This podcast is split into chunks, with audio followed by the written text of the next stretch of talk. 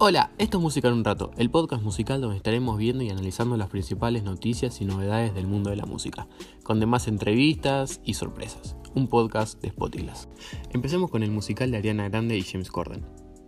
Para celebrar el fin de las restricciones en Nueva York, Ariana Grande participó del programa del conductor The Late Late Show, donde realizaron la parodia de la canción Good Morning Baltimore de Hairspray, que la cambiaron por No Lockdowns Anymore. En español sería Ya no hay más restricciones.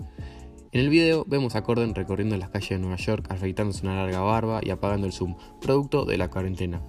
Y bueno, Ariana hace lo suyo. Se la ve entrando a la peluquería, maquillándose, saludando a la gente en la calle y entrando al gimnasio cantando Es lo que estábamos esperando, es hora de crear nuevos recuerdos. El gobernador de Nueva York cerró con que se está volviendo a la normalidad después de que al menos el 70% de los adultos estén vacunados. Eh, bueno, esto quiere decir que ya no se va a usar más el barbijo, el tapabocas en la calle, ya no es obligatorio, los comercios ya no tienen límite de capacidad. Eh, bueno, una situación bastante diferente a la que se está viviendo en Argentina, pero bueno, a eso esperamos llegar. Ahora continuemos con la noticia de que Roger Waters insultó a Mark Zuckerberg por querer comprarle una canción. Sí, Mark Zuckerberg, el creador de Facebook, dueño de Instagram, dueño de WhatsApp, recibió un insulto de la mano de Roger Waters. El cantante inglés participó de una conferencia que se realizó este viernes 11 de junio en apoyo a Julian Assange, fundador y representante de la famosa página Wikileaks. El ex integrante de Pink Floyd sorprendió al contar que había recibido un mensaje de Mark Zuckerberg quien le pedía los derechos para usar una de las canciones de la legendaria banda británica para su campaña de promoción de Instagram. Lo recibí por internet esta mañana. Es una solicitud para tener el derecho de lanzar mi canción Another Breaking the Wall.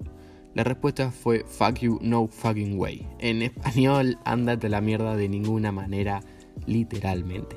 El músico terminó con es uno de los idiotas más poderosos del mundo. Y es algo medio raro y medio turbio a la vez porque la canción, como la mayoría sabe, hace referencia al maltrato que recibían los niños en la escuela en la época del 60-70 eh, y bueno, claramente está ocurriendo lo mismo con las redes sociales y Mark Zuckerberg es parte de todo esto.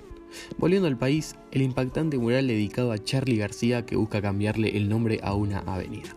En las últimas horas se conoció el trabajo de un muralista que realizó una increíble obra en la terraza del edificio donde vive el músico, en Palermo, para impulsar el cambio de nombre de la avenida Coronel Díaz por Avenida Charlie García.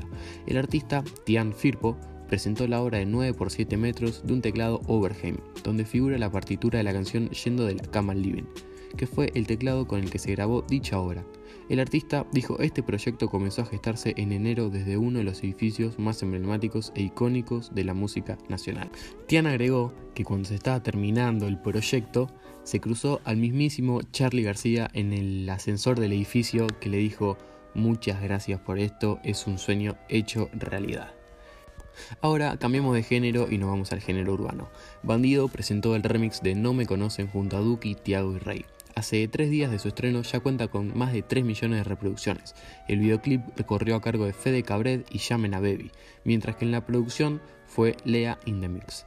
Después del éxito No Me Conocen, ya posee más de 5 millones de views y casi 2 millones de streams en Spotify, Bandido lanzó su primer EP llamado Tu Romántico, Tu Romántico, con el que presentó un nuevo estilo dentro del género urbano. Y como dijo Duki al final de este reggaetón, es un palo para la historia. Sigamos con el género urbano y pasemos a Kazu junto a Justin Quiles que presentaron Dime Dónde cuenta con un video musical dirigido por la misma Caso, que busca incorporar dos conceptos estéticos en un mismo universo. Por un lado, la cotidianidad americana representada por las gasolineras y el mini market, bien estadounidense, y por el otro, elementos japoneses urbanos, representados por los autos tuneados para carreras estilo japonés y la fuerte presencia de luces de neón y fluorescentes, características del estilo urbano asiático. Y en el video se los ve bailando y coqueteando en estas locaciones. Y respecto a la música, eh, no es un reggaetón tan bolichero, tan cachenguero, sino más low-fi. Ahora sí, terminamos con el cumpleaños del mismísimo Paul McCartney, el ex Beatle. El cantante inglés ayer 18 de junio cumplió 79 años y como se los puede ver la foto está bien lúcido. Así que muchas gracias por, por tu música y por tu arte un icono de la historia. Muchas gracias. Esto fue Música en un rato, esperamos que les haya gustado este primer podcast. Vamos a intentar subirlo toda la semana con las principales novedades y, por qué no, con las entrevistas, que ya hay muchos artistas confirmados y grandes artistas para tener la entrevista que tanto están esperando. Los vamos a hacer a través de Instagram, a través de los vivos y los audios van a estar en los podcasts. Así que muchas gracias a todos por escuchar. Nos vemos la semana que viene. Chao.